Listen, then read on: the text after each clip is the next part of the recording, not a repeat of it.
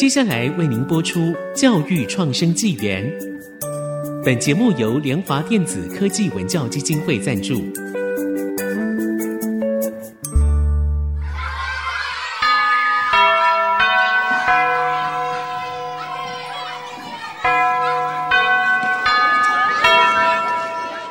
起立！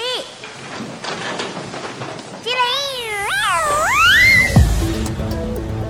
跳脱填鸭教育，多元思考学习，孩子的未来有无限可能。欢迎来到教育创生纪元。欢迎收听教育创生纪元，我是峰哥。我们的节目在过去一直在推行自学，还有跨域。那在过去呢，我们也邀请了几位关于阅读的大师，还有在推动阅读的这些推手。那为什么我们会一直讲阅读呢？其实它某种程度是自学的一部分，因为自学呢，我们需要有一个输入的过程，接下来是思考。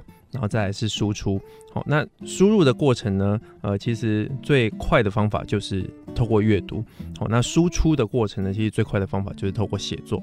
所以我们在推崇这样的一个过程的时候呢，也在过去邀请了很多来宾一起来跟我们讨论阅读跟写作。那今天我觉得非常棒的就是我们。终于可以一次来好好的聊阅读跟写作一起聊了。对，之前都只是聊阅读而已。所以呢，今天我们邀请到阅读界的也算大师吗？他自称为 阅读传教士，他是台湾的阅读重要推手。那我们欢迎宋怡慧老师。老师好，我是怡慧。会认识怡慧老师呢，其实是因为我去年有出过一本书啦，其实是。在怡慧老师的面前都算旧书了，非常好看，而且带给我很多其实很新的一种观念的解锁，解锁未来教育。对，嗯、呃，其实它才是二零二二年刚出的书。那为什么会跟宋怡慧老师搭上呢？就是出版社有邀请一位老师来当我的推荐挂名，然后我就跟他变成脸书的好友了。我觉得。非常令我惊讶的就是哈，在去年我们是同时间出一本书的，那是去年的年初，然后呢，之后一直到今天一年半的，大概在 这个一年半时间呢，他陆续的出了四本书，然后我的第二本书呢还冻在我的电脑资料夹里面，我觉得这种速度真的是太惊人了，一年半五本，哇，这个好夸张哦，所以我可以先问一下，到底。这么夸张的速度是怎么来的？其实老师，其实是疫情的关系。其实我一年平均就是写两本书而已。哦、那刚好出版社就是前一本书它。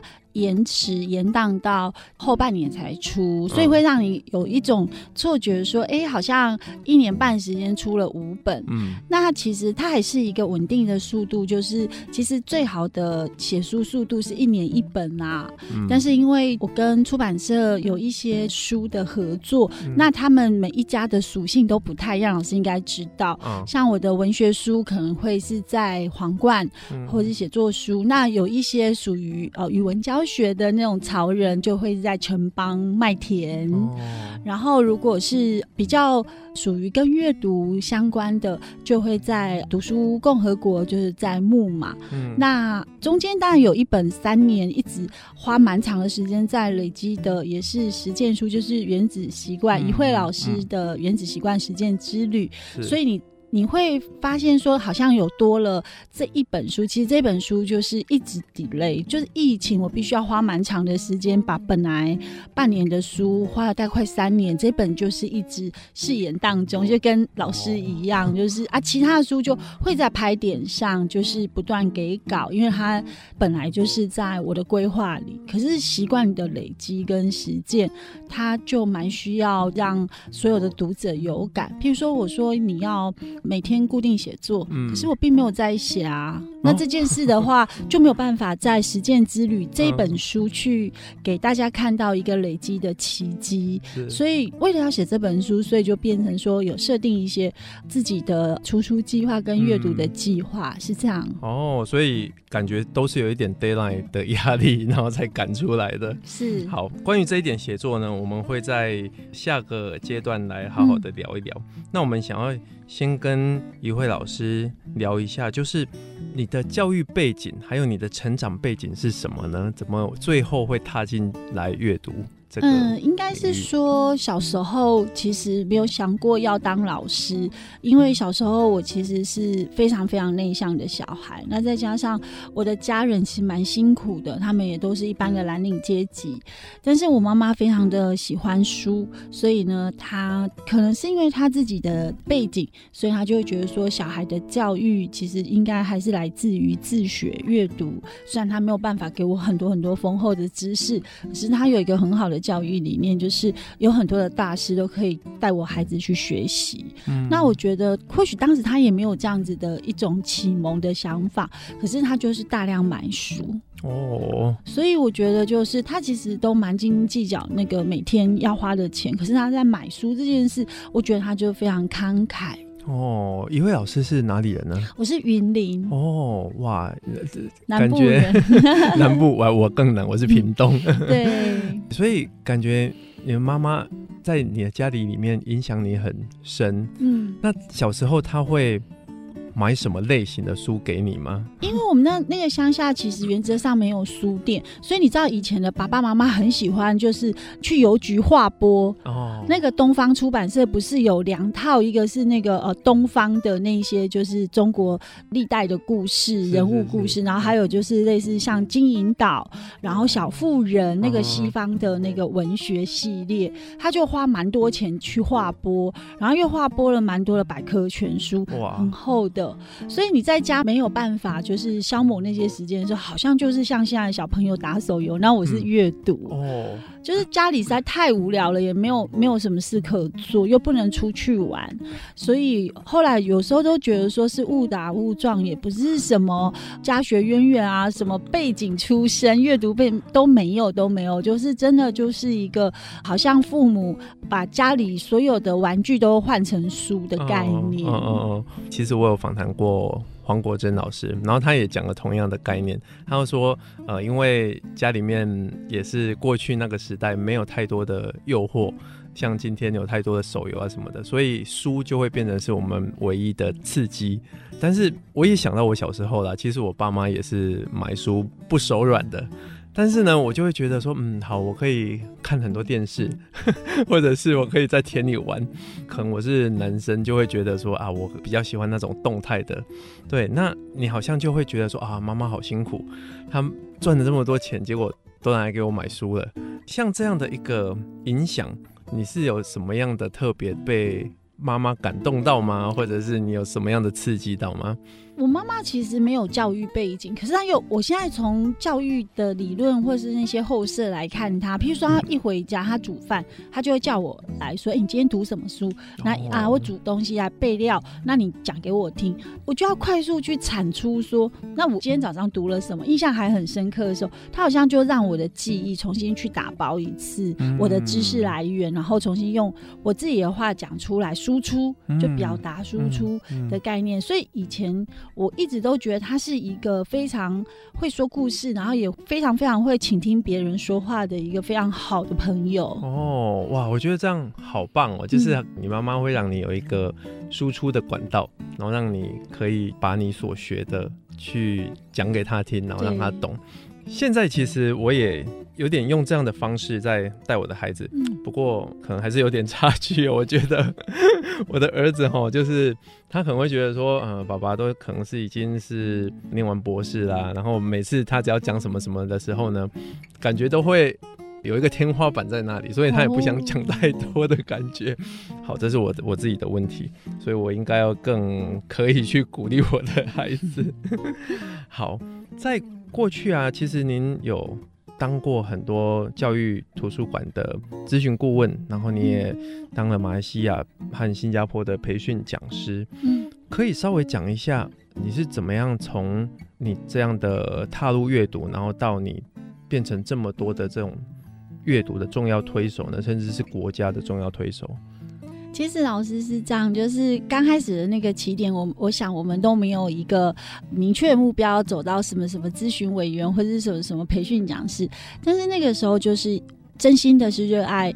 阅读推广的一个现场的老师，嗯、那这个身份就会让我变成一个学习者的一个身份。就是孩子都是瞬息万变的，而且每天都在长大，所以你会有一种知识的焦虑跟渴望。是用什么样的方法让他眼睛有光、心里有火呢？然后让他愿意在你课堂上不睡觉呢？这件事的挑战其实还蛮大的。嗯、但是我觉得可能我自己也有一个优势，就是我除了课堂是可。可以滔滔不绝之外，大部分的时间可能都是属于沉默的。所以，所以有的时候，其实他跟我聊完他的困扰，他自己就说：“哎，我好像知道我要做什么。”其实那一段时间我什么都没有说，所以我的口拙有时候又变成一个好像蛮适合当学生朋友的一种用角色陪伴吗？所以我没有一般老师的好为人师，因为我都觉得我好贫乏，可能没有办法给他们答案，他们就会一直在跟我讨论的过程，自己都找到答案。哇，我我觉得这好像听到不一样的一个点哦。好，我们先稍微休息一下，待会马上回来。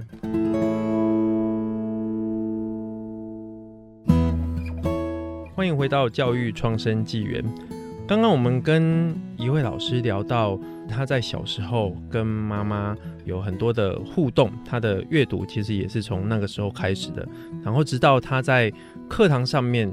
跟孩子这样的相处，其实他都觉得他并不是在问孩子的正确答案，他其实比较多呢是在聆听。那他当然很谦虚的说，他都是很匮乏什么的。可是我觉得就是那样的一个给孩子空间，老师其实不用扮演什么样的角色，那孩子。他才可以在一个安全的地方，或者是没有太多的挑战的一个状态下呢，他才会侃侃而谈。所以我想要请问一下一位老师，就是你觉得阅读对孩子的好处是什么？那你怎么样鼓励他们爱上阅读呢？特别是在今天山西产品泛滥的一个时代，我觉得阅读其实是解惑的一个很重要的。呃，算是朋友，因为我们人生一定会遇到很多的问题，所以我觉得阅读常常就是给孩子一个有点算是那种。处方签吗？那个概念，所以他们一定会遇到自我认同的问题，所以这些书单我都会备着。还有就是情感的问题，情感很多，有的时候是友谊，有时候是爱情，有时候是亲情，这都会遇到的。还有，我觉得青少年最敏感的应该就是人际关系跟霸凌的问题。那霸凌的问题，通常我没有答案，因为他有时候是一种对方觉得他在开玩笑，可是当事者是高敏感人，他觉得他是被伤害，嗯、所以这些就可以透过小说啦，我觉得少年小说其实有很多都非常非常适合在课堂上，就像有一部日本的叫做《画的哀伤》，其实那里面就在讲两个小男生，他们两个都很会画画，那他们怎么从 PK 到和解，然后他最好的朋友后来早夭就走了，他怎么去把画笔收起来？那有一天再回到原来小时候的那个一起作画的地方，他又把画笔拿出来。我觉得这个小说就很适合青少年去阅读，因为他们生命没有什么陨落，或是说什么身边的人会突然不见，这种对他们来讲是很浅薄的一个生命的经验。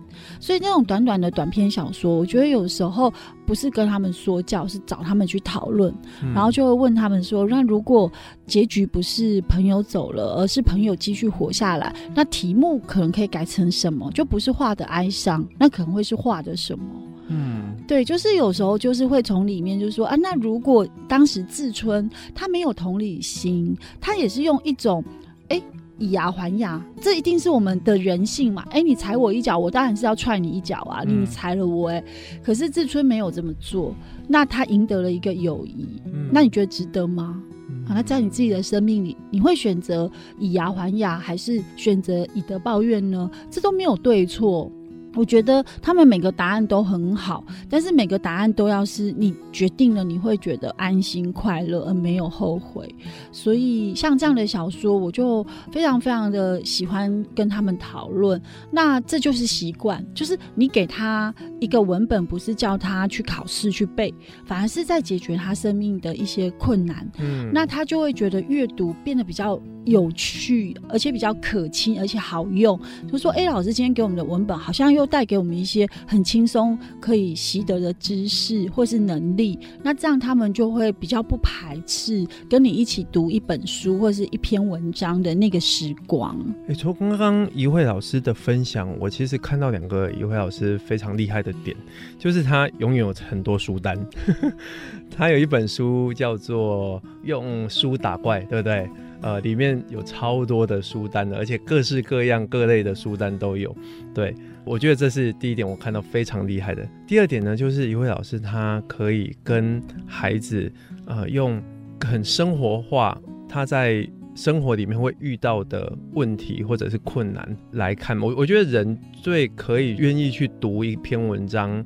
或者了解一件事情，其实都是自己生命中会遇到的问题，就是所谓的同理嘛。所以你同理这个孩子，然后你会介绍他需要的书给他，然后他就会愿意看下去。我我觉得这是一般人或者是一般家长真的是很难做到的，特别是在跟孩子对话的时候，就会说：“哎，这一题的答案是什么？”哦，或者是像我最常问我孩子的，就是我要用六 W 去问我孩子从。Who 跟 Where 开始问，然后问到最后就会问好跟坏。我儿子听到这个都不太想回答我了，所以我觉得一位老师他从生活当中让让他们去反思这一点真的非常厉害。所以你在孩子有这么多的一个课堂压力、学校功课考试的压力的时候，你是怎么样让他们？还可以播出时间来看这些书呢？其实我还蛮功利的，跟他们说到十八岁，你们会面对一个考试，叫做学测国文。那学测国文有接近大概六十五分，都是必须走混合题型跟手写题，也就是所谓的国写作文。所以我觉得，一直到十五岁之前，他们训练的可能是阅读理解策略，就是答题的技巧。嗯。可是到了高一之后，他们两年半，既然是要去训练自己能够不断去产出知识这件事，我觉得也没有不好，就是很多东西是累积，所以有时候他们好害怕，因为过去都没有书写的经验，也没有把阅读产出变成一个自己的想法的经验，所以我就会尽量先用表达课，先让他们说得出来，先能够说出一个观点，然后举出三个例子，做出一个结论，类似这样子的一个套模。但是我我又没有那么自私。说他真的做不到，我会怎么样？甚至常常他们给我的答案都非常非常有趣。他们常常很喜欢说啊，人生就躺平最好啦，躺平最开心。我说躺平是一个很好的概念，你懂吗？在理财里面，能躺平是因为财富自由。嗯，他就突然间非常傻眼，因为对他们来讲，财富自由是什么？我就说你的需要。跟你的需要，跟你财入的输入，它其实是打平的，甚至是非常非常不用忧郁的，不用烦恼的。所以你一天如果只需要一百块，你一天就赚一百块，而且你可以算得出来，一百年后你都不用再赚钱，你就财富自由。嗯，因为你只需要一百块啊。嗯，那你觉得不够，是因为你一天可能需要一万块啊，那是真的没有办法啦。所以当你的需求跟你的所得打平的时候，你就自由啦。嗯。哎、欸，所以听起来就是就可以躺平了，会让就是原本好像大家应该会去觉得这应该是负面的观点，可是你都会用正面的观点去让孩子有另外一个观点或者是方向可以去看这件事情。哎、欸，我觉得这个是蛮好的、欸。嗯，我得好好来想一想，我跟孩子对，就不用反驳他，反而给他一条渠道说，我觉得你讲很对，所以你的意思应该是这样吧？但他的意思通常不是这样，就有多可以讨论跟和解的可能。所以这可以给我们现在的听众朋友或者是家长有一些建议，就是说你不用急着去反驳你的孩子，或者跟他讲说要多努力什么的。其实躺平也是一种方式，对，只是我觉得在这样的一个。观点里面，会不会让孩子觉得说啊，我是不是就是每天吃饭睡觉打东东？啊，因为他没有办法 财富自由，所以他的躺平是贪绿的。那、哦、真正的躺平是你你会快乐吧、嗯？好像在度假那种心情的躺平。我就问他不是吗？我说难道你是躺平在那边，然后坐以待毙，还是躺平在那边你是享受你的成果、嗯？那这个都是躺平的意义，该、欸、怎么选择呢？哇，很棒，对，这这的确是很不一样。如果你是享受你的成果，你就会觉得我躺在这里是我做了很多事情之后才有现在的一个享受，这真的是很棒的。对，所以听起来你会把阅读跟未来有很多事情，包括他们去考会考或者是考学测。这些给绑在一起，嗯，好，然后包括他们不止在用对生活的一个态度，其实对于他们的原本考试该有的，都会去把它整合到。我觉得这是蛮好，所以这就是我们要看待慢慢从阅读到写作之间的这个关系了。您是如何看待阅读跟写作的关系呢？我觉得阅读其实就是写作的灵感跟素材。嗯，简单来讲就是这样，就是当你的 data 跟大数据不够的时候，其实你很难煮出一道很好的佳肴。就是你冰箱都没菜，那怎怎么去煮出大家点菜的这些菜名的这些实体的东西呢？嗯、那它也不可能美味。所以我就跟学生说，其实人生没有灵感这件事，应该是说你的灵感如果能够做像冰箱理论这样有分类，而且甚至是呃有计划、有系统在收集灵感的，其实灵感都会。每次需要什么素材的时候，它就会跑出来。哦，哇！我觉得我们有越来越多有趣的，嗯，可以跟一辉老师再继续请教的。但是我们今天的时间非常有限，所以这一集呢，我们先访谈到这边。那在下一集呢，我们会特别从阅读转接到写作的这样的一个过程，嗯、哦，然后也来介绍。呃，怡慧老师的最新的一本书也是跟写作有关的。好，那教育创生纪元，下次见喽，拜拜，拜拜。